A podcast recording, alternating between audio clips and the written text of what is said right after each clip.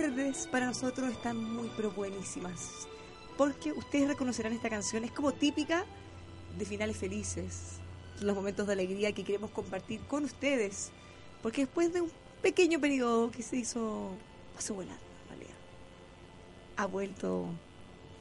¿Quién- ¿Sabes quién ha vuelto, Tomás Flores? ¿Quién ha vuelto? Bueno? ha vuelto alguien muy importante para nosotros. Uno de los fundadores de Buenas tardes Mercado. Amigo de la casa. Padre de esta guagua, podríamos decir. esta guagua todavía nadie se la desconocía, Tomás. Afortunadamente. No. De esta guagua no, de otra. sí. Hoy está de vuelta y se incorpora de forma permanente para todos los días en Buenas tardes Mercado, nuestro propio Chico Maravilla. Alexis Soses. Mu- muchas gracias por esta Bienvenido de introducción. vuelta. Gracias por la bienvenida. Pero esta es un poco nostálgica esta música, ¿no? Es como música de alegría, de reencuentro. De reencuentro, sí. Bueno, puede ser. No de final, ¿no? Porque se utiliza en los finales de las teleseries donde sí, uno- pero las teleseries ahora tienen como 10 vueltas. Eh, Y Este es como Buenas tardes Mercado 5, Eso. como decir. ah, Pero muy bien. Pero mu- muchas gracias por la, por la bienvenida. Saludos Tomás también, encantado de compartir panel con Tomás, lo escuchaba también en la radio, justo cuando me fui apareció Tomás, mucho mucho mejor de que yo que me fui, sin duda alguno el panelista. ¿no? ¿Ah? Pero bien. Las comparaciones son odiosas. Solo queremos decir que Tomás y Alexis son únicos, grandes y nuestros. Ahora sí, vamos con los titulares. El ministro Felipe Larraín se encuentra con que el déficit fiscal es mucho mayor de lo que sabíamos hasta el viernes pasado. Bueno, mejoran las expectativas de crecimiento para el año 2018 después de haber visto un buen IMASEC durante el mes de enero. Se está proyectando un crecimiento de 3,5% según la última encuesta. Ayer se realizó finalmente el cambio de mando, ya tenemos nuevo presidente y autoridades. Esto y mucho más hoy en Buenas tardes Mercado.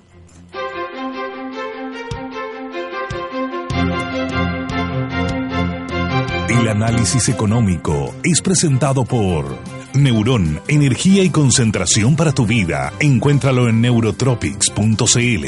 Afianza liquidez inmediata para enfrentar tus necesidades financieras. Te observo monitoreo de cámaras de seguridad. Contamos con respaldo de electricidad e internet. Autonomía en todo el sistema de cámaras de tu empresa y hogar. Teobservo.cl. Carlos Herrera, máster en acero y más. Plan en e-commerce, el software de comercio electrónico que no exige saber de tecnología. Hyundai Camiones y Buses, marca de calidad mundial, una empresa indumotora. ASR Certificaciones, certificamos la gestión de su empresa. Mejoramos su futuro. Visite asrcertificaciones.cl y Clínica Dental Dr. Prieto, implante, bruxismo, estética, fibromialgia. Fono 22954 2366 drprieto.cl.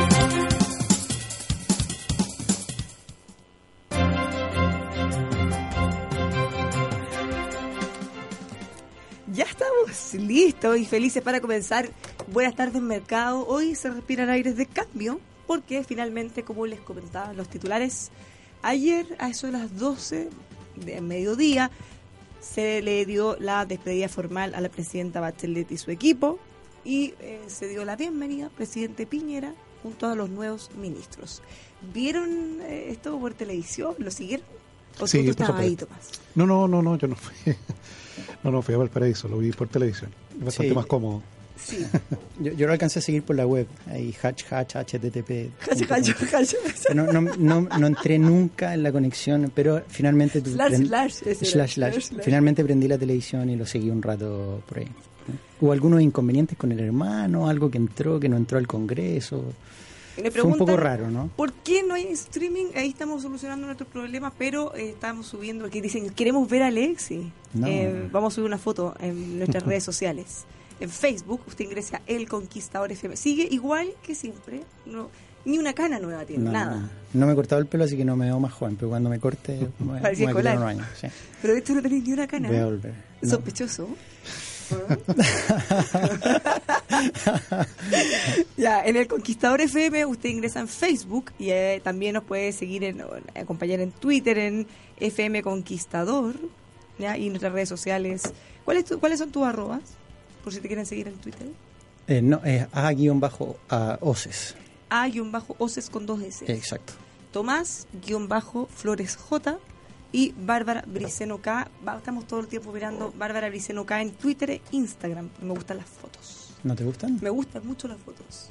Así que estamos modernos ahí. Mira bien. Y aquí eh, Has de cambiado Viña, también. Yo he cambiado. Yo no sé si se acuerda Tomás, pero yo la última vez que me fui, eh, te gustaba comprar, te gustaba hacer todo esto. Yo no sé si sigue igual o no. no, hace No, tiempo pero que no. utiliza método científico para ¿Ah, sí? poder obtener de, de trabajo de campo muestras representativas ¿Ah, sí? de... No, sí, sí. Mira, esa es la diferencia del bullying. Eh, Uno se ríe molesta, y el otro toma en consideración la experiencia, el trabajo Muy de campo bien. sacrificado. Muy bien. Eh, El problema es que compra por Alibaba, entonces tampoco queda la plata en la economía. eres el culpable de eso, eres Eso el padre de esa guagua. Eso sí. Tengo que decirlo. Bueno, ya tenemos ministros nuevos, ya han manifestado sus preocupaciones, de cómo en qué va. El presidente Piñera habló de grandes acuerdos nacionales. Esa parte me gustó. Sobre todo en materias que eh, realmente son urgentes, prioritarias, como la infancia, seguridad, materias que ya incluso desde Frente Amplio se manifestaron partidarios de buscar acuerdos. ¿Qué le parece? ¿Qué esperamos? Oh, es que, ¿sabes qué? Yo venía pensando, pues, decía, primer día de radio, cómo uno ve, justo te pillas con el cambio de mando, qué cosas uno puede comentar. Pero ¿sabes Ay, qué? Dice que tengo que ser más cauto. Yo hoy día me voy a poner como los asiáticos. Los asiáticos normalmente cuando tú le preguntas después de mucho tiempo qué pasó con la revolución industrial, ellos dicen que todavía es muy temprano como para hacer alguna crítica. Por lo tanto, yo creo hoy día, un día después o primer día del cambio de mando, creo que es muy temprano todavía. ¿Todavía podemos de- no encontrar todo malo, dices tú? Sí, yo creo que un día, un día favorable puede ser, pero falta todavía que hacer. Un primer día uno no puede juzgar ni, ni, ni criticar eh, el, el cam- ni este cambio. Y el que salió, la verdad es que, ¿sabes con qué me quedo? Más allá de, todas las críticas que han habido, que, que muchos comparten, al- algunos, algunos no, sin duda alguna, pero eh, creo que yo destacaría a la presidenta como mujer más que eh, por el por el mandato que se hizo en los últimos cuatro años, porque uno ahí puede juzgar al equipo económico, al equipo que hay detrás de ella, a, a los ministros, entre otras cosas, por cómo, cómo realmente funcionó el, el gobierno. Pero si tú te quedas con la figura de ella, yo creo que es una figura como mujer muy potente, sobre todo en estos tiempos de igualdad, en donde hay que tratar de equiparar la cancha y, y yo me quedo con esa figura de lo destacable, por lo menos en, en estos últimos cuatro años. Mira qué lindo. bueno, Tomás, tú no tienes esa aprensión y no es tu primer día, así que puedes decir eh, lo que tú quieras, puedes decir cosas buenas y malas. No, pero mira, miremos, miremos ah, efectivamente cómo ha mejorado la expectativa y, y bueno, y lamentablemente también eh, la administración del ministro de Hacienda termina con un nuevo con un nuevo bochorno. O sea, el día sábado, fue el día sábado la elección, ¿no? El- El día sábado se hizo pública el acta del Consejo Asesor Fiscal, en el cual se daba cuenta de que el déficit estructural del gobierno de Chile era mayor del que se había informado, del que se había informado en diciembre, del que se había informado en enero, y la diferencia es más o menos como de 1.100 millones de dólares. Es harto. Entonces, El- claro, el nuevo ministro de Hacienda, imagínate, llega hoy día a la oficina y se encuentran con que la caja en realidad está mucho más descuadrada de lo que de lo que de lo que se había imaginado o informado que estaba y por tanto la aprieta del cinturón que probablemente va a tener que hacer va a ser mucho más duro. Sí. Entonces, claro, para, para el ministro de Hacienda efectivamente hoy día no fue tan buen día. No fue tan bueno el, el inicio, sí. Oye, de todas maneras, fíjate que eh, quizás hay algo que podría tratar de solventar un poco ese vacío que hubo por déficit fiscal, que, que es el precio del cobre, porque finalmente tenemos una proyección de precio del cobre durante este año y los próximos que es bastante favorable. Hoy día probablemente en torno a 30 centavos, terminará promedio adicional a lo que se fijó el presupuesto y esos son ingresos probablemente en torno a 1.500 Así millones, es. por lo menos, de dólares. Entonces pu- puedes apalear un poco ese efecto. De todas maneras, eh, no sé si quieren entrar del plano al, al- al- al- al plano económico en general, más allá de lo que se ha discutido un poco con el cambio de mando, pero eh, fíjate que febrero fue el peor mes de inversiones que ha habido en general en los sectores. Fíjate, Estados Unidos cayendo con mucha fuerza, sin, Como en el mundo. sin mucho fundamento detrás, más que el, el referido a una sola acción. Pero en Chile también tuvimos el mismo fenómeno. El, el IPSA en el mes de febrero fue un desastre en términos de retorno. A pesar, comparando con todo lo que vimos el año pasado, de casi un 45% medido en dólares. Entonces, tú, tienes un efecto ahí que, que, que, que pasa a ser descompensatorio para las expectativas de las personas en cuanto a bolsa en el mes de febrero. Pero el mes de marzo ya ha mejorado bastante, hay acciones que se han venido recuperando, el IPSA también, sin duda alguna ha estado algo más plano, pero con algo más de recuperación. Y yo ahí les voy a ir contando, no, no, no, no pretendo lanzar todo hoy día, pero les voy a ir contando más los fundamentales que hay detrás, si es que efectivamente hay momento o no hay momento, cómo nos están viendo afuera, eh, cómo se han comportado los flujos en general en Latinoamérica y eh, principalmente cómo están viendo inversionistas extranjeros a Chile eh, como, como destino para, para invertir. Pero si tú lo abocas solamente al cambio de mando, hoy día aquí uno podría pensar que la bolsa podría haber estado eufórica. Eh, no, no ha sido así. Ha estado relativamente Oye, nos están tranquila. reclamando aquí, dice, ¿qué ese comentario? Me, de Alexis, porque quieres quedar bueno con Dios el diablo. No te mojaste el... Eh. Ya, ya habrá tiempo. para- Ay, ansioso, ay, ansioso. Sí, Oye, mira, claro. alguien que te vio nos dicen, bueno, Alexis está más guapo y con Ah, más epa. sabiduría. Ah, Lo siento, hoy día voy a estar totalmente Desconectada. desconectada, sí, porque mira, les voy a dar incluso el WhatsApp, así que si estoy media, media chascona hoy día, media Ok. mal portada, bueno, ya, ya les pido perdón desde ahora.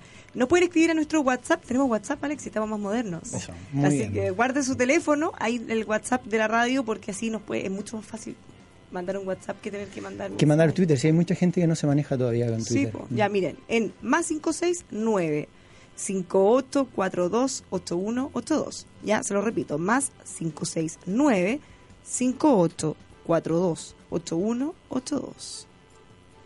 Y nos están comentando hartas cosas, después te lo voy a ir. Mal portada como siempre, dice, así soy. ya, Muy bien. ahora sí. Perdón por la interrupción, compañeros. Bien. Oye, yo no, yo no, no, no, no quiero llegar aquí de intruso, poner pauta, ni mucho menos, pero sabes que hay algo que me parece muy interesante de lo, de lo que ha pasado el día de hoy en, en, en términos generales en mercado, porque tú vienes de una semana completa en donde Trump ha marcado ciertas pautas en sus comentarios, sobre todo en, el efecto que ha tenido en esta, ¿cómo lo podríamos llamar? En esta intervención económica de un país que es muy liberal, que, que se supone que es una de las economías más abiertas, pro mercado, pero finalmente estos aranceles que pone al hierro, los que pone al aluminio, tratando de resguardar, ha generado este, por lo menos hasta el momento, comentarios de guerras económicas, guerras de precios entre las distintas economías. Pero si uno se va a los números finales, China, de lo que Estados Unidos consume de China, es un 2,7%. Es muy poco en relación al hierro principalmente o al acero. Y eh, ese porcentaje perfectamente lo puede absorber China con todo lo que consume. Hoy día China consume mucho más de lo que produce, por lo tanto el desmedro sería para otras economías que están produciendo, en, en- en este caso, o refinando acero o produciendo el, el- el- el como, hierro. como Brasil, por ejemplo. Brasil puede ser, por ejemplo Canadá también, pero Estados Unidos, no, no- o sea, los comentarios son, son siempre con algo detrás y finalmente tú te das cuenta que Canadá, que es de donde más consume hierro Estados Unidos, eh, ha dejado algo más libre este efecto con ellos en el tratado, pero yo tengo una impresión respecto a eso. Yo creo que él, las palabras a mercado abiertamente de lo que va a hacer son para una negociación de un nuevo tratado. Quiere mejorar aranceles en pro de Estados Unidos con socios comerciales y yo creo que ahí es donde falta la segunda deriva que todavía no vemos y en donde va a venir la negociación. Y, probablemente eso mantuvo muy inestable los mercados en cierto minuto, con, con- con algo de pánico, pero finalmente se ha venido recuperando, ha, ha tomado algo más de mesura. Y, pero yo, yo interpretaría por ahí las palabras de, de Donald Trump, más que... Oye, ¿quieren que los les cuente un caso local? Que eh, de una cosa parecida que se aplican aranceles para productos que vienen de afuera. Tribunal aceptó una solicitud que le hizo fe de leche. Ahora, hace poquito, en estos últimos días, eh, y le van a poner una- aranceles especiales a productos lácteos en polvo y quesos que vienen de afuera. Porque habían esta comisión de antidistorsiones, Sí. ya determinaron que los productos vienen a precios, como dicen ellos, que son irreales, o sea, demasiado bajos y eso está afectando gravemente la producción local y, y los perjuicios que puede tener son mayores, entonces tienen que proteger esa industria. ¿Qué les parece? Ah, bueno, eh, yo, yo estuve en esa comisión un tiempo, algunos años. Antidistorsiones. Sí. Efectivamente, una comisión que eh, preside el Fiscal Nacional Económico y tiene representantes del Ministerio de Hacienda, de Economía de Agricultura y del Banco Central. Tiene dos del Banco Central. Hacienda, Economía, Agricultura Cultura. y Banco Central. Y Banco Central con dos representantes. Y lo preside el Fiscal Nacional Económico. Entonces, eh, en esta comisión antidistorsiones, donde eh, una industria afectada, como en este caso la industria lechera, puede justamente presentar los antecedentes por, por dos posibles alteraciones al comercio normal. Uno es eh, acusar de dumping a un producto. O sea, suponte tú que llega un producto, llegan, por ejemplo, que una que me tocó ver a mí, camisetas de algodón blancas, ¿ok? de hombre, que llegaban el precio de venta acá, venían de Ay, China. eso era real. tú, po. tú nos contaste ese caso. Sí, Yo pensé que era una. Llegaba de China más barata que el algodón con el que estaban hechos. Entonces los tipos decían, oye, ¿sabes que aquí está bien que la mano de obra sea más barata, está, está bien, pero claro, hay un valor agregado Sí. de por medio. Entonces, efectivamente, ese es un camino, que es, eh, que es eh, probar de que, hay un, de que hay un dumping, probar de que hay un subsidio por parte del otro gobierno. Y en ese caso, Bárbara, efectivamente la Comisión pone en votación la aplicación de un arancel especial, de una salvaguardia, se le llama, que, que justamente busca hacer más justo el comercio, en términos de que, claro, si llega un producto subsidiado y, y eso está destruyendo la industria nacional, que a lo menos puedan competir en una cancha un poco más pareja. El hecho de que, claro, los salarios acá sean mayores que en China, claro, eso no es dumping, esos son equilibrios de mercado distintos, pero diferente es que un gobierno te empiece a dar plata para, para, para que venda los productos en otro mercado más barato. ¿Y cómo se puede comprobar que efectivamente hay algo así? Mira, una, una alternativa, bueno, se- eh, puede finalmente llegar a, a encontrar los subsidios. ¿ah? Lo que pasa es que, claro, en el caso de China y Turquía, ponte tú, es más difícil. En el caso de Argentina, en su momento, eso era algo más fácil porque tú vas allá y te encuentras con la glosa presupuestaria, poco menos con el cheque, te con el cual- subsidio camisetas. Sí, así nomás, a la antigua. Este es el subsidio para con, la con industria. azúcar pasó mucho Sí, con- claro. con los remolacheros. sí. Entonces, eh, eso no es tan inusual. Bueno, en su momento, de hecho, también hubo para cero, ¿ah? Para cero, para acero importado a Chile, desde México, acusado justamente de ser subvencionado, desde Sí. allá. Bueno, Capa ha, ha empezado hace poco también Así una, pero lo hace todos los años y en relación al dumping, re- en relación al hierro. Entonces, en el caso de Chile, existe este procedimiento. Te fijas que a veces, a veces eh, resulta, otras veces la Comisión rechaza la solicitud de, del arancel especial, pero en el caso de los Estados Unidos, el presidente Trump ocupó una ley antigua, que es algo así como de seguridad nacional. Te fijas, No, no es que pasó por una comisión antidistorsiones y se evaluó y tuvieron derecho a defenderse los acusados. En el caso chileno, a lo menos hay derecho a pataleo por parte de los acusados. Y en el caso allá no, así nada más Directo. directo, con esas normas que probablemente deben provenir de, de la gran corriente proteccionista que hubo en Estados Unidos después de la crisis de los años 30. Sí. Entonces, y claro, porque de hecho yo me acordaba, Alexis, que en el caso de Reagan, cuando tuvo el enfrentamiento con Japón en relación a los autos, el tema terminó con que la Toyota construyó dos plantas en Estados En Unidos. Estados Unidos, sí. Y ahí, O sea, se buscó algo intermedio. claro, claro, lo que pasa es que este tipo es como más bruto al parecer para la negociación, un poquito más. Eh, ¿Sabes qué, qué me pasa? Que yo creo que Trump está tratando de liderar un país como lideraba su empresa. Y lamentablemente... Así como con la tinca del día. No, no, como, como finalmente... Como patrón de fondo. Como, como el dueño de la empresa que toma las decisiones estaba tomando en la misma, en la misma línea las decisiones en un país en donde lamentablemente él representa a, a- a la mayoría estadounidense que no todos son del lado de él. Por lo tanto, está gobernando a su antojo en vez de gobernar para Estados Unidos. A mí me, me parece que por ahí es donde empieza a cometer un poco más de errores en relación a, esto, a, estas- a estos comentarios y todo. Imagínate qué es lo que, es que, qué es lo que ha sido durante los últimos años eh, desde el gobierno de amenazar a, a Corea del Norte y hoy día estáis planteando reunirte en, en un diálogo. En- entonces tú dices, algo pasa, hay amenazas entre uno y otros lados, pero finalmente llega un acuerdo. Pero ¿por qué tienes que partir por la amenaza para llegar a esta otra parte?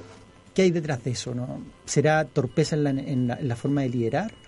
¿Será que finalmente las amenazas funcionan mucho mejor que el diálogo? Por ejemplo, lo que ha hecho con esto, con, con- con la guerra de, de precios, ha puesto una amenaza finalmente a sus socios comerciales y eh, si es que efectivamente negocia a su favor, pareciera ser entonces que tiene éxito en, esa, en esas amenazas. Bueno, si miramos las cifras, desde que comenzó a gobernar hasta ahora, eh, este estilo que le ha valido tantas críticas por parte de todos, de hecho muchos pensamos que venía el apocalipsis, poco menos eh, con sus medidas y sus tweets tan polémicos, las cifras le han terminado o dando la razón o por lo menos avalando, Sí. más allá de todo lo que él dice o la forma en como lo dice. Le ha ido bien. ¿Tú sabes que este año se cumplen 10 años de la crisis subprime del 2008? Toda la 10 razón, años, pues, 10 10 años. años en, en la, la caída de Lehman Brothers. Y lo otro interesante es que hay un montón de artículos que uno pasa de largo porque se quedan las cifras económicas que han mejorado, que efectivamente el empleo está en pleno empleo.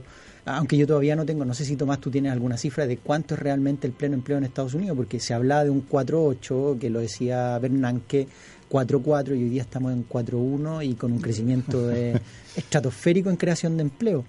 Y, y- y tú te das cuenta de que, que finalmente eh, Estados Unidos por sí solo, las cifras económicas efectivamente han mejorado, pero cuando tú lees el daño que hubo con la gente que dejó pobre la crisis subprime y jóvenes que no han podido salir todavía de la pobreza por ese efecto de la crisis subprime, todavía siguen existiendo. Todavía No solamente 10 en. Estados Unidos, en España, por ejemplo, eh, y en algunas otras economías.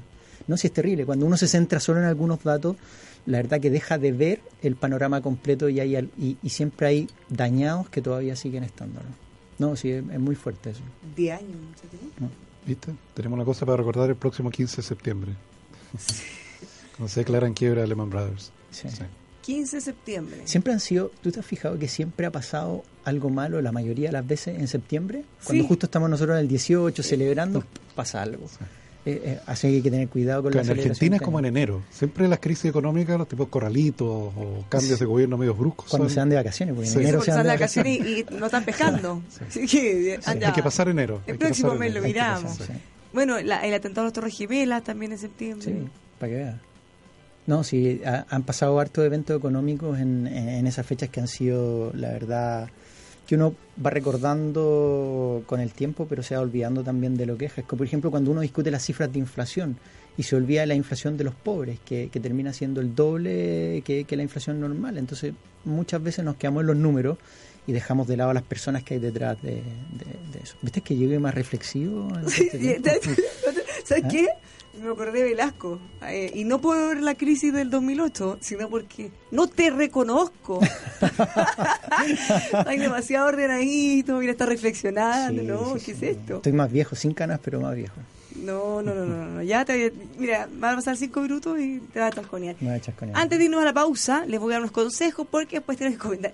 No lo vamos a comentar ahora porque amerita más que un par de minutos. La sorpresita, el conejo bajo el sombrero, que nos encontramos con el déficit fiscal, que resulta que era más alto de lo que se había anunciado en un principio.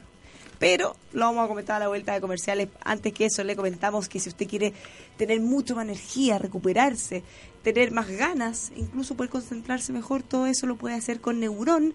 Fíjese que no tiene azúcar este suplemento alimenticio en cápsulas, que ya lo han probado muchos auditores y la verdad es que están fascinados. Los puede encontrar en neurotropics.cl. Recupere su energía junto a Neuron. Te observo también, como siempre nos acompaña con toda la seguridad, que es una de las cosas que más le importan a los chilenos. Empresa de monitoreo con cámaras de seguridad, tienen respaldo eléctrico de internet también para que nunca se caiga el sistema y así siempre pueda estar protegido. Disuaden al delincuente por voz, así que además pueden prevenir los delitos y no solo lamentarlos cuando ya ocurrieron. Más información, teobservo.cl. Hablar de acero es hablar de Carlos Herrera, pues. También de construcción y ferretería es hablar de Carlos Herrera, Santa Rosa 2867 San Miguel, los encuentra también en carlosherrera.cl, máster en acero. Y si usted quiere potenciar su creatividad y emprendimiento a través de un modelo académico que ya tiene décadas de éxitos, creatividad para emprender, lo encuentra en upacífico.cl. Universidad del Pacífico ya tiene más de 41 años de trayectoria académica. Nos vamos a una pausa junto a Alexis Oces, que está de vuelta en su casa, y Tomás Flores, ya estamos de vuelta en unos minutos.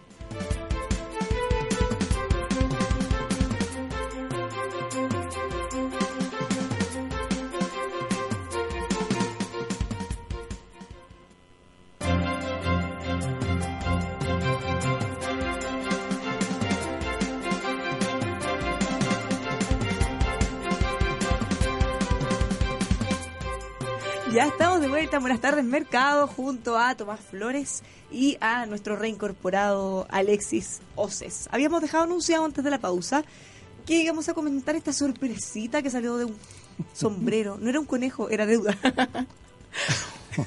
claro, no, era un conejo, Tomás. Sacaron un cheque vencido. Claro, y además el, el 9 de marzo.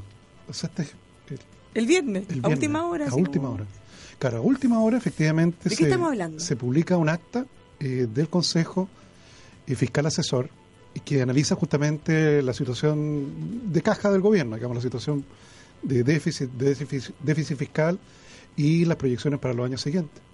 Y bueno, tú sabes, Bárbara, que en, en, en, diciembre del año pasado y se volvió a reiterar en enero de este, la autoridad, eh, bueno, la ex autoridad, eh, informó de que el déficit estructural del gobierno de Chile era equivalente a 1,7% del Producto Interno Bruto. Y que hay que recordar de que finalmente el gobierno, segundo gobierno, la presidenta Bachelet no cumplió con la promesa de ir reduciendo paulatinamente ese número. Por el contrario, al final el número terminó siendo más grande. Pero la sorpresa vino de que el viernes pasado, tal como tú dices, Bárbara, cuando ya estaban todos ya los que se iban con las cosas metidas en una caja, eh, nos enteramos que el déficit es mayor. Y es 2,1% del producto. Claro, pero cuando llamamos a preguntar ya no queda nadie. ya están todas las oficinas vacías. Y, claro, eso en dinero, ahora son como 1.100 millones de dólares. ¿Cómo? No tiene mucho dinero. O sea, debemos 1.100 millones de dólares. O sea, tenemos un déficit. Más, o sea, debemos eso más de lo que claro, ya tenemos un pensado. déficit mayor al que creíamos. Por mil, más de mil millones de dólares. Más de mil millones de dólares. No, no, si son mucha, es mucha plata. Una cosita mucha poca. plata. No, si piensas tú, no sé si te recuerdas el año 2011, hubo un ajuste fiscal eh, para poder efectivamente eh, eh, ordenar la caja en esos años y el ajuste fiscal fue por 750 millones de dólares, más o menos. O sea, mil millones de dólares son muchas lucas. Por eso es que el ministro Larraín, el nuevo ministro de Hacienda, se encontró con esto, con este presente griego, de que en realidad abrió un cajón y se encontró con que había muchas más facturas por pagar de las que él creía. O sea, de las que todos creíamos porque era lo que nos habían anunciado. Sí. ¿no? Entonces esto, tú sabes que todavía, a pesar de que ya eh, el ministro Iseguirre dejó de ser ministro, eso no significa que no pueda ser citado al Congreso a dar explicaciones por esto. Bueno, es el caso también del ministro de Justicia. Recuerden que querían hacer una acusación constitucional, como dices tú, eh, tienen un periodo, algunos meses desde que se van del cargo, por el tema eh, de la designación de notario de Luis Toledo, pero esta mañana él declinó su postulación, así que por ahí podría ser que se cierre que se cierre esa arista. También renunció el general director de Carabineros, Villalobos, ha sido una mañana bien noticiosa. Mucho cambio. ¿eh? Mucho cambio. Sí, claro. Pero como te digo, esto, este tema, este desequilibrio fiscal, no, esto no, no, no puede quedar así. ¿eh? O sea, no puede quedar así como que, oye, te informé el último día. No sé si ustedes se recuerdan a veces, yo lo veía eh, cuando te entregan las notas y hay que llevar la nota firmada al colegio y se ha sacado una nota roja, le muestra la libreta al papá cuando estabas por entrar al colegio. Papá, papá, porque me, me había olvidado de que hay que traer firmado, que ya está sonando el timbre y yo tengo que... eh, A ver, no, no, no, no, no, ¿Cómo? Y te- te- tiene un rojo en matemática. No, te- después hablaba. Claro. No, no puede ser así. Típico, o sea, una- un Qué desequilibrio. feo. Claro, un desequilibrio como este, no, no, no. Entonces, a mí no me extrañaría, Bárbara, que citen al, ministro, al ex ministro Isaguirre, ¿eh? Que explique esta cuestión, pues, porque efectivamente uno cuando hace un programa de gobierno, eh, se supone que la información pública es sobre la cual puedas construir los supuestos. Y como esto, mira, dos días antes del cambio de mando te enteras de que en realidad lo que creías que iba a ser, eh, ya no es. O sea, eh, básicamente le notificaron al próximo o al gobierno recién entrante que va a tener que ajustar su programa restándole mil millones de dólares de cosas que ellos quizás tenían contemplado hacer.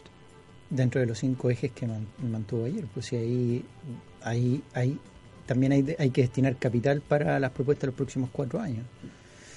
Se va a quedar algo más corto. ¿no? Yo creo que algo que les puede ayudar, sin duda alguna, eh, es un efecto de un precio del cobre mucho mayor a lo esperado. O sea, sería por donde uno ve algo de ingreso mucho más rápido. No, y más inversiones también. O sea, hay que Sí. jugársela con eso. Pero eso que podamos yo- crecer más. Mira, sabes que hoy día todavía esos datos se quedan en expectativas. No, no, no logras, no logras canalizar bien cuánto va a ser el efecto real de inversiones extranjeras o cuánto va a ser el efecto de crecimiento. Porque hoy día, ponte tú y linkeándolo con la encuesta de operadores financieros de hoy en la mañana, aparece que, yo te digo, la, la- la encuesta de enero, diciembre mostraban en torno al 2,7% de crecimiento en el año y hoy día se están posicionando en torno al 3,5%. Sí, pero expectativa, expectativa, expectativa, pero todavía no tenemos cosas concretas así, salvo la minería. minería, el, el mayor repunte, todavía te queda, mira, lo, lo más fácil como para empezar a, a ver cómo se comportan las expectativas, que es lo primero, son el INSE. Eh, y, y ese INSE que, que, que, que lo conocimos hace unas pocas semanas. de expectativas de, de los consumidores. Exacto. De, entonces, todo ese INSE en particular ha venido subiendo a, ran- a rangos récord y el único ítems que se había quedado atrás había sido construcción inmobiliario, pero es porque está por debajo de la barrera de expansión o, contracción. Pero si uno mira la cifra por sí sola, estás creciendo desde, te voy a poner, de 33 puntos de, de diciembre a 48 puntos, cuando la barrera es 50 hacia expansión. Entonces igual has pegado un salto en expectativas muy rápido en los últimos dos meses. Y eso debiésemos empezar a eh, tratar de, de, de, obtener una, canalización de todos esos efectos por lo menos durante este año en una primera etapa, inversión, probablemente en consumo, en, en, sobre todo en áreas, en el área minera, en el área construcción, que es donde también tú tienes un área de construcción que, que es la parte que da más empleo. Sí, pues hay harto espacio ahí para reactivar. Exacto, entonces si partes primero por las expectativas, hoy día las expectativas están alineadas a un, a un efecto de crecimiento y hoy día lo recogen así las encuestas. 3,5 es un punto sobre lo que había estimado en, en, hace un par de meses atrás, así que es, es sí, bastante sería el favorable. doble, más o menos, lo que estamos creciendo. Y por ahí podría generar algo más de ingreso también eh, para lograr apalear estos hoyos que, que concuerdo con Tomás que no se pueden quedar solamente en el me equivoqué y tiene que haber alguna retribución, un castigo detrás. Ahora, me parece curioso porque el nuevo ministro de Hacienda, ya Felipe Larraín, ya anunció que se viene una reforma tributaria, ya, pero no tenemos muy claro todavía si él sigue en la misma línea de bajar algunos impuestos como había anunciado antes en campaña, o bien si se trata más que nada de una simplificación, ya que vamos a ver con la, la operación renta de quedar la escoba, ya todos lo han anticipado. Incluso Servicio de Impuestos Internos dijo que automáticamente se van a condonar todas las multas por presentarlos fuera de plazo o por errores.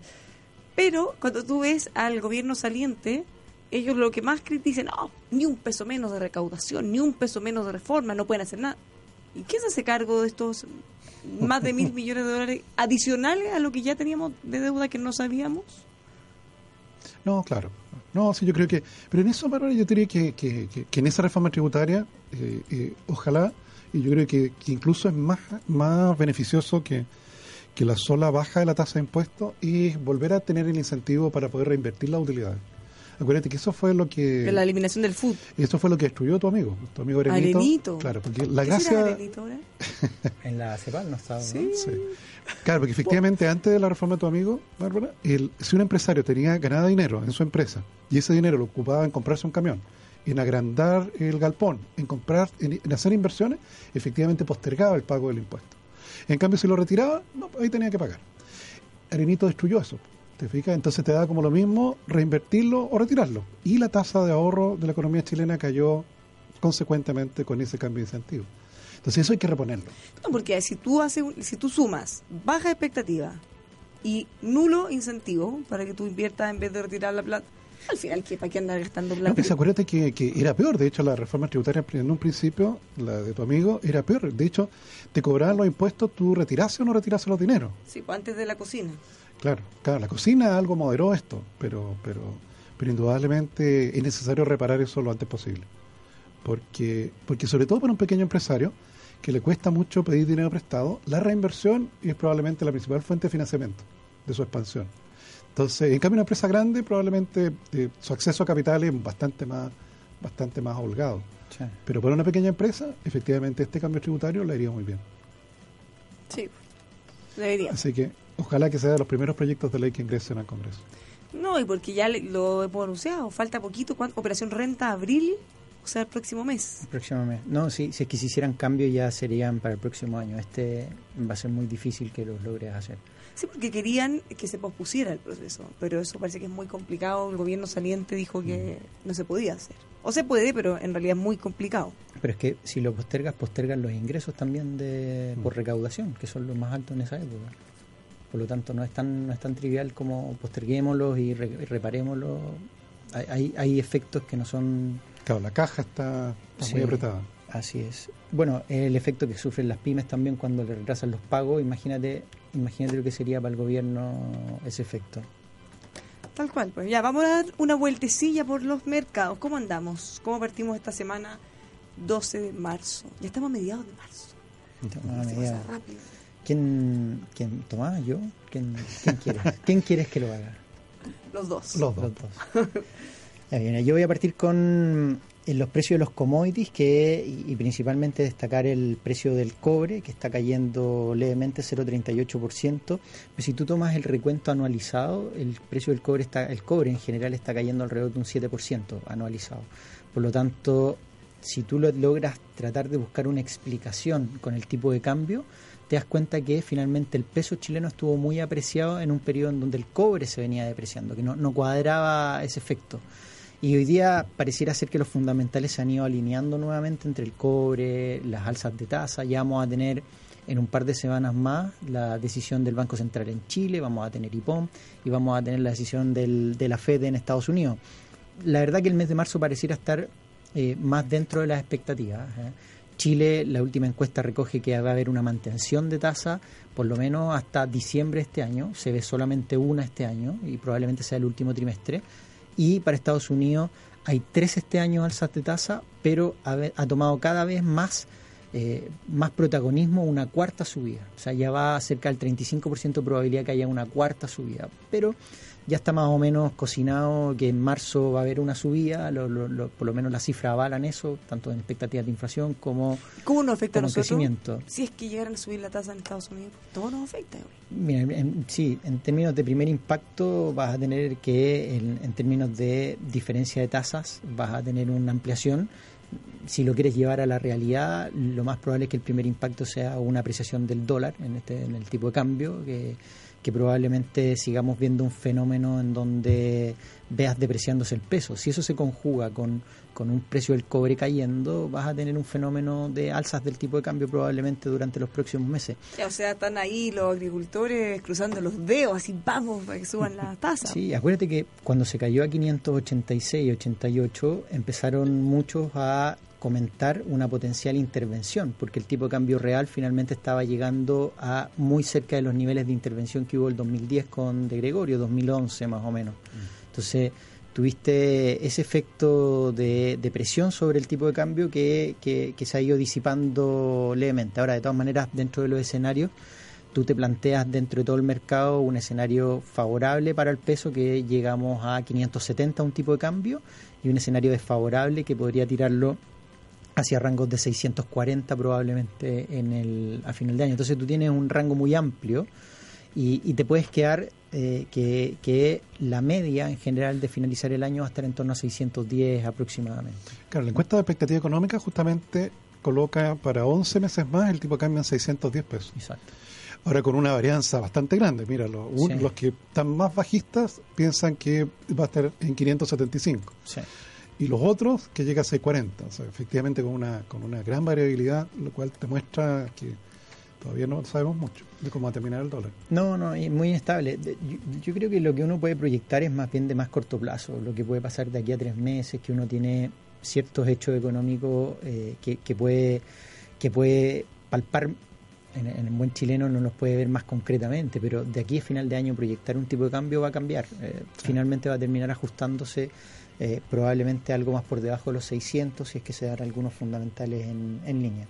Y en el ámbito de la Bolsa Nacional, eh, tú tienes eh, por lo menos subiendo el, el, IPSA en el día de hoy, pero levemente, un 0,2%. Y dentro de las acciones, la verdad que los volúmenes se han venido moderando en la última semana, en el, por lo menos con algunas acciones. Recordemos que la semana pasada con todo lo bullado que estuvo Sokimich llegó a transar casi 26 mil millones solo de esa acción.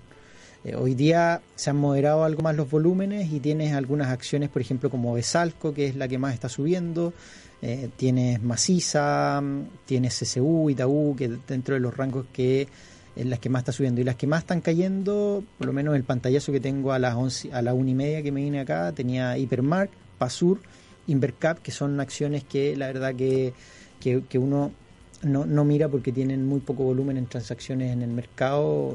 no, es que, no sean importantes, pero, pero, no generan como una... No, por ejemplo, la semana pasada estuvo muy vía o Plan Vital que cayó 50% en un día, pero el volumen de transacción habían sido 16 millones de pesos, por ejemplo. Eso no es Entonces, claro. No es como para decir, ¡ay, se cayó la bolsa, quedó las cosas! No, no, no, no, no. Pero la gente que está en esa AFP estaba muy preocupada. Nosotros no lo comentamos, pero no, nos quedó fuera. Sí, eh, al respecto, solo aclararle a nuestros auditores que cuando una FP tiene problemas, sea esa o cualquiera, no se preocupen que sus ahorros están totalmente resguardados, ya eh, se traspasan a otros. O sea, pase lo que pase, incluso en el peor de los escenarios, su plata está 100% resguardada y no va a tener ningún problema. Sí. Ya, Bueno, para que confiemos en para cerrar eso, pero después de haber caído un 50, los otros días subió un 35 o un 40 de nuevo. Y. Fue muy rápida porque el volumen transado era muy bajo, entonces tú puedes con 10 millones de pesos o 20 millones de pesos mover el mercado, en, en- por lo menos en esas transacciones. ¿Mm? Oye, los auditores tienen buena memoria. ¿eh? Dice que están felices que vuelva otro y que sigamos haciendo nuestro yin y yang con el ahorro versus compras. ¿Viste? Ah, Oye, todavía ¿no? está igual de apretado. Estoy, estoy más ahorrativo. No, no es ¡Oh, apretado, es ahorrativo. La Bárbara, no entiende que en, No. en escenarios de vacas flacas uno Tú sabes, Tomás, que eh, Alexi eh, eh, descubrió que una forma de ser romántico, por ¿Mm? ejemplo, era invitar a su ahora señora a tomarse un helado paleta en una plaza, por ejemplo. Le decía mucho más romántico y le salía más barato. Sí. Y No, así. es que todavía no entienden que el romanticismo es ahorro. Cuando, cuando las personas entienden que el romanticismo es ahorro, tú va- te va a cambiar la vida. ¿no? Eso lo entendís tú. ¿Ah? ¿Tú, te- tú también eres tan romántico en ese sentido, No, Tomás? no, yo creo que no. Ya vamos a, vamos a hacer averiguaciones por ahí. ¿eh? Ahora veamos la- las bolsas afuera, porque efectivamente, déjame ver, el- el- el- la bolsa japonesa cerró al alza, bastante, bastante optimista, con 1,95%. La bolsa china cerró prácticamente 0,6% arriba. Y las bolsas europeas, déjame ver, la gran mayoría cerró al alza, con, con la excepción de, me parece, el indicador inglés. Sí, el, el, el FTSE en Londres. Exactamente. Lo otro, en general, ahora, en Estados Unidos el Dow Jones cayendo en este momento. Sí, cuando es, el S&P sube y el eh, El Nasdaq general, también. Sí, también suben. Eh, ¿Sabes qué? Lo que lo que han dado harto en mercado con las subidas de bolsa es si realmente son sustentables. Pero no sé si te fijaste un informe que anda dando vuelta que dice que Estados Unidos va a entrar en recesión en 2020, que lo sacó, si no me equivoco, el Bank of America, que plantea que Estados Unidos ya va a entrar muy pronto en una recesión y que se van a empezar a reventar ciertas burbujas en- dentro del mercado. O sea, sin poner alarma ni nada. Ni, ni tengo lo que hacer va a la pregunta, suceder, pero- da- mira, vamos a ir poco a poco durante los próximos días poniéndola a tono, pero una pregunta fundamental para este panel. ¿Cuál es la.? No sé, pero pero un roble tambores. ¿Tú consideras que el Bitcoin es o no es una burbuja? Piénsalo bien. Mira, te voy a decir una cosa. Lo O- pasa o que te gusta, o- los ¿Cuál es tu aproximación? aquellos que no les gusta el Bitcoin, tienen un nombre en el mercado. No, no me acuerdo ahora, te lo, si quieres te lo traigo mañana. Pero te voy a decir algo. En el día en que yo pueda comprar un kilo de pan con un Bitcoin, voy a creer en, la- en las monedas. Te O lo sea, voy a plantear O así. sea, tú decís, puro humo. Absolutamente. Bienvenido al club, compañero. Pasó la prueba, Tomás. Pasó la prueba. No, pero hay un montón de estudios. Lo que pasa es que, primero, categoriza. ¿Dónde está? ¿Es una moneda? ¿Es un commodity? ¿Qué puedes comprar tangible con ello? ¿Qué, qué, qué- qué- qué producto podrías comprar hoy día? Hay algunas monedas que están asociadas. Hoy día se ha abierto a 16, a 16 o más monedas virtuales, entre otras. De, unas cuestiones muy raras que pasó por este país cerrando muy corto, pero en Corea del Sur, que es donde más Bitcoin aceptaban, más monedas virtuales aceptaban, uno de los ¿En detectores mercado tradicional? Sí, uno de, que, de los Porque fiscales de que está en contra murió sorpresivamente un fin de semana. Que estaba en contra de Sí, aceptar. o sea, estaba poniendo regulaciones dentro de las Bitcoin para no poder aceptarlas y se murió un fin de semana. Mira qué curioso. Pero tenés razón, porque al final la moneda, o sea, en la medida que no la puedas usar en algo concreto, es como ser rico en el Monopoly. Tenés la caja ahí llena y uno se siente que ya, pero, pero al final de qué te sirve eso. Sí, está, está, pero esa es mi, dentro de toda la reflexión que he hecho sobre esa moneda, el día que pueda comprar un kilo de pan, voy a poder, voy a poder creer que realmente es una moneda o, o considerarla una moneda así. Bueno.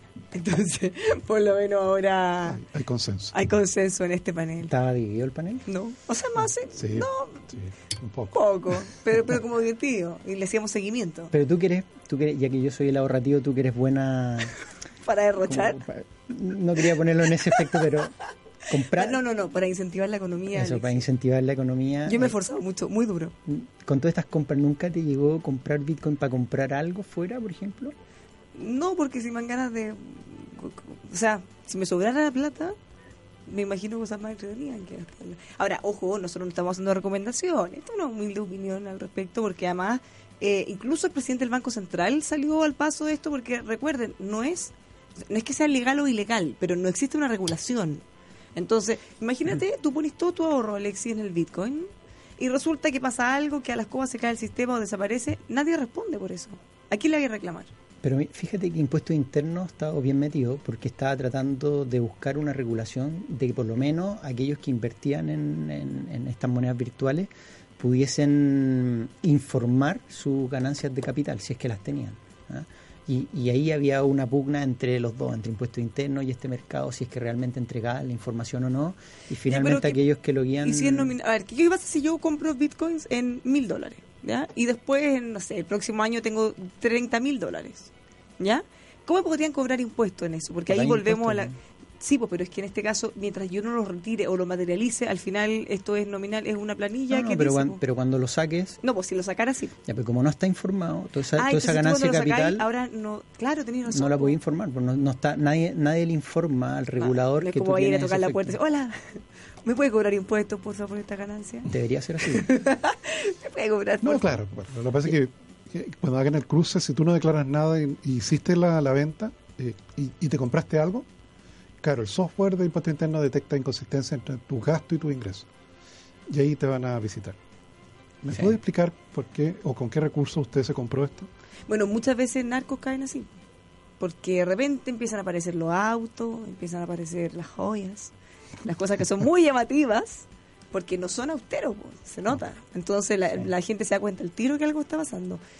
Pero en este caso tendría que ser algo así, porque si no, claro, y ahora, nadie necesariamente se hace rico tampoco. O sea, tú puedes ganar un poco. No, hay gente que, que se ha hecho rica. Sí, pero son excepciones. Es que piensa tú que, que, hay productos que son apalancados, hay productos que tienen, no sé, si pones mil y sube, las bitcoins subieron pues subió muchísimo. 20 a 18 mil, casi cercando a los 20 mm. mil, o sea, tienes bueno, Fernando, en adelante. Eh, Fernando, que ahora está, nos está escuchando desde la distancia, él no había contado, eso teníamos esta pugna que era entre divertida porque él como morada con un amigo compró y él compró un pedacito de Bitcoin, porque tú puedes comprar menos de uno, así como una fracción. Y eh, lo había comprado como una morada, pero finalmente pasó pasó el tiempo y cuando lo vendió ya no era tan gracioso, era bien bueno. Pero fue una suerte. Quizá uno lo hace ahora y va para atrás. Oye, pero hablando de monedas que sí son reales, ¿eh? el, tipo de cambio el día de hoy está en 604 aproximadamente, ha venido eh, las últimas semanas depreciándose mucho más el peso y probablemente estos efectos que han habido en, términos de guerra de precios, entre algunos otros inestabilidades de mercado, eh, han, te han dado algo más la pauta para que un tipo de cambio se aprecie mucho más. Ahora, afortunadamente, aquellos que viajaron en febrero tuvieron que pagar la tarjeta de crédito con un tipo de cambio a 586, 590, mucho más mucho más barato de lo que hoy día podrían pagarlo. Eh, pero si tú te fijas en la última encuesta, probablemente marca en torno a los 7, 14 días, muy cercano a los 600 pesos, así que no hay un cambio tan rotundo. Yo en particular creo... Pero que damos un tiempo que empezó a bajar, ¿te acuerdas? ¿Y por cuánto? ¿535? Y 83 también. ahí, ahí lo vimos... Estuvo... Estuvo rudo. Para los exportadores más que Estuvo, estuvo pesado, sí. Pero ¿sabes qué? Mira, yo esto, yo lo, yo hago clases en la, en la Chile, hago de derivados, que son las opciones. ¿En qué carrera haces clases, Alexis? No, no, no, en la universidad, en posgrado, pero, pero no más, pero más allá de eso, sí. Eh, pues, si alguien quiere hacer clase contigo. Ah, ¿que quiere hacer clase? Que es bien. Ah, sí, en la Universidad de Chile. no, pero eh, lo que sí es que no sé si se acuerdan que hace un par de meses salió el Banco Estado proponiendo un seguro protección de tipo de cambio. Ah, sí, lo conversamos. Y eso estaba muy impulsado porque el ministro Rodríguez Grossi estaba súper preocupado. Muy preocupado. Respecto a que algo había que hacer, decía. Pero es que piensa que los exportadores más pequeños, no sé, suponte tú alguien que tenga facturas de 100 mil, 200 mil dólares, donde el tipo de cambio puede jugarle en contra o a favor en relación a sus costos. Bueno, finalmente el Banco Estado sacó este seguro de tipo de cambio, pero si tú entiendes de mercado financiero, te das cuenta que es un producto que existe hace mucho tiempo. Forward, ¿no? Es una opción financiera en particular con un forward, pero, pero tienes una opción. Entonces te cubre caídas del tipo de cambio. Bueno, más allá de eso, yo lo que felicitaba era que el Banco Estado pudiese canalizar algo que es muy difícil dentro del mercado financiero, algo tan fácil como decir, ¿sabes qué? Te doy un seguro con protección. Al, porque hay gente que no es experta en finanzas y no, conoce o no tiene cómo llegar a eso. Al exportador finalmente lo que le interesa es cubrir ese tipo de cambio y que no se siga cayendo, por lo tanto si te lo pillas a 600 y quieres congelar el, poniéndolo en palabras simples, congelar el precio ahí, Pero si se va hacia abajo, que tú no tengas un costo detrás, eh, hay seguros de protección sobre eso. O que si el tipo de cambio se va al alza y tú te fijaste un tipo de cambio en un precio, eh, que puedas finalmente que no tenga tanto riesgo. Estos seguros eh, aportan a esa discusión y para importadores o exportadores que son más pequeños lo pueden hacer el día ¿Y dónde de hoy. encuentran eso? ¿En qué tipo de instituciones? En, cualquier institución ¿En financiera. Hoy día, por ejemplo, nosotros lo estamos haciendo en el banco, en la, en la corredora principalmente, pero, eh, pero también para importadores y, y exportadores que son más pequeños lo pueden hacer a través del Banco Estado, que creo que es donde tienen la mayor fuente en pymes, en, en particular en términos de ayuda. Así que lo pueden hacer. Pero yo, yo recomiendo eso, más allá de estar especulando no con el tipo de cambio. Por lo menos nos asegura con un precio que ya te, te deja un poco más Sí, tranquilo. Finalmente, la conclusión es que nunca le vas a lograr apuntar al tipo de cambio en una dirección, pues los fundamentales van cambiando cíclicamente, entonces tú te vas cambiando con el tipo de cambio eh, y con esto cubres todos los riesgos de equivocarte en ese sentido. ¿eh? Así que- Claro, porque si baja, te, te salvaste o ganaste, dependiendo Depende- de cuál es tu, tu lado claro. Pero hacia el otro lado, por lo menos, bueno, quizás dejaste de ganar un poco, pero pero tu caída fue menos dura cuando en los tiempos malos. Imagínate, ¿sabes? si lo lleva a simple, por ejemplo, una automotora que en febrero o marzo tiene, está comprando todos los autos que va a vender en agosto, por ejemplo, los del año 2019 en este caso, imagínate tú que esa, que esa, que esa importadora de autos fije un tipo de cambio al más alto. Y lo fija ahí y esté obligado a pagar ese tipo de cambio cuando en agosto el tipo de cambio esté 100 pesos más abajo. Sí. O sea, No es una pérdida. comerse esa Con este hora. tipo de seguro, lo que tú logras es que si efectivamente fijas un precio y te equivocas y, el, y cambia el mercado, eh, te pueda proteger de la caída y el costo sea mucho menor en, en esas empresas. Porque finalmente te- terminas viendo que eso se traspasa todo a los clientes finales. Claro, y los autos ahí en ese caso no bajan. Oye, qué manera de vender auto. Hemos seguido teniendo, teniendo Como cifras positivas. 1100 autos diarios, más o menos. ¿Cómo 1100 autos diarios? Sí. Eso se está vendiendo. ¿Sí? Ese es promedio de enero-febrero. O sea, a esta hora, mientras está- alguien está comprando un auto mientras Sí. escucha el programa. Exactamente. Divide, divide 1100 por 24 horas para que veas A ver, no, no, por 12, pues, porque la gente no puede comprar. Como por internet hoy día todo se puede, tú eres la reina. ¿Puedes de comprar internet. auto en internet? No, no lo sé, no lo sé. Yo creo que no, no, no, no, no claro. Ya, acaban de vender otro auto, Alexi, mientras tú comentas eso. bueno, si usted quiere comprarse un auto, garantía, una calidad mundial, acá tiene una tremenda alternativa en Hyundai Camiones y Buses porque eh, presenta un nuevo vehículo de reparto urbano que tiene el menor costo operacional de nuestro país. Es el modelo HD35 Lite, más compacto, con mejor maniobrabilidad y mejor rendimiento. Lo encuentra en hyundaicamiones.cl. Si usted quiere vender sus productos por internet, para que yo los pueda comprar, por ejemplo, que me gusta tanto andar vitrineando la web, ingrese a planen.cl para que conozca este potente software de comercio electrónico que lo va a ayudar. Es muy fácil. Da lo mismo si no entiende, no tiene idea de tecnología, porque le va a funcionar perfecto. Más información en planen.cl. También le recomendamos ASR Certificaciones, una casa certificadora que apoya a las pymes con atención en todo Chile. Así que si usted quiere contar con normas, por ejemplo, certificarse con normas de calidad ISO 9001 y otras muy prestigiosas, ingrese a asrcertificaciones.cl. También puede llamar al 322670070. Clínica Dental Dr. Rodrigo Prieto le presenta los mejores tratamientos, más de 25 años de experiencia y eh, a precios súper accesibles. Así que no se asuste y no deje para último minuto porque cada vez esas cosas se van poniendo más graves. Y llámelos al 229-542366 o visítelos en drprieto.cl, drprieto.cl. Y por último, Fianza es una alternativa de financiamiento única en el mercado que consiste en ofrecerles liquidez a partir de la venta y recompra de su propia vivienda. Si usted no lo entiende muy bien, no se preocupe, ingrese a afianza.cl o puede llamar también al 227-565690 y ahí le van a explicar bien cómo funciona. Alexis Oces, Tomás Flores, Bárbara Liceño que le habla, nos vamos. Nos pasamos de mañana. largo, pero no importa. Hasta vemos mañana. Hasta más ratito, Polo Opuesto se viene con todo. Chao.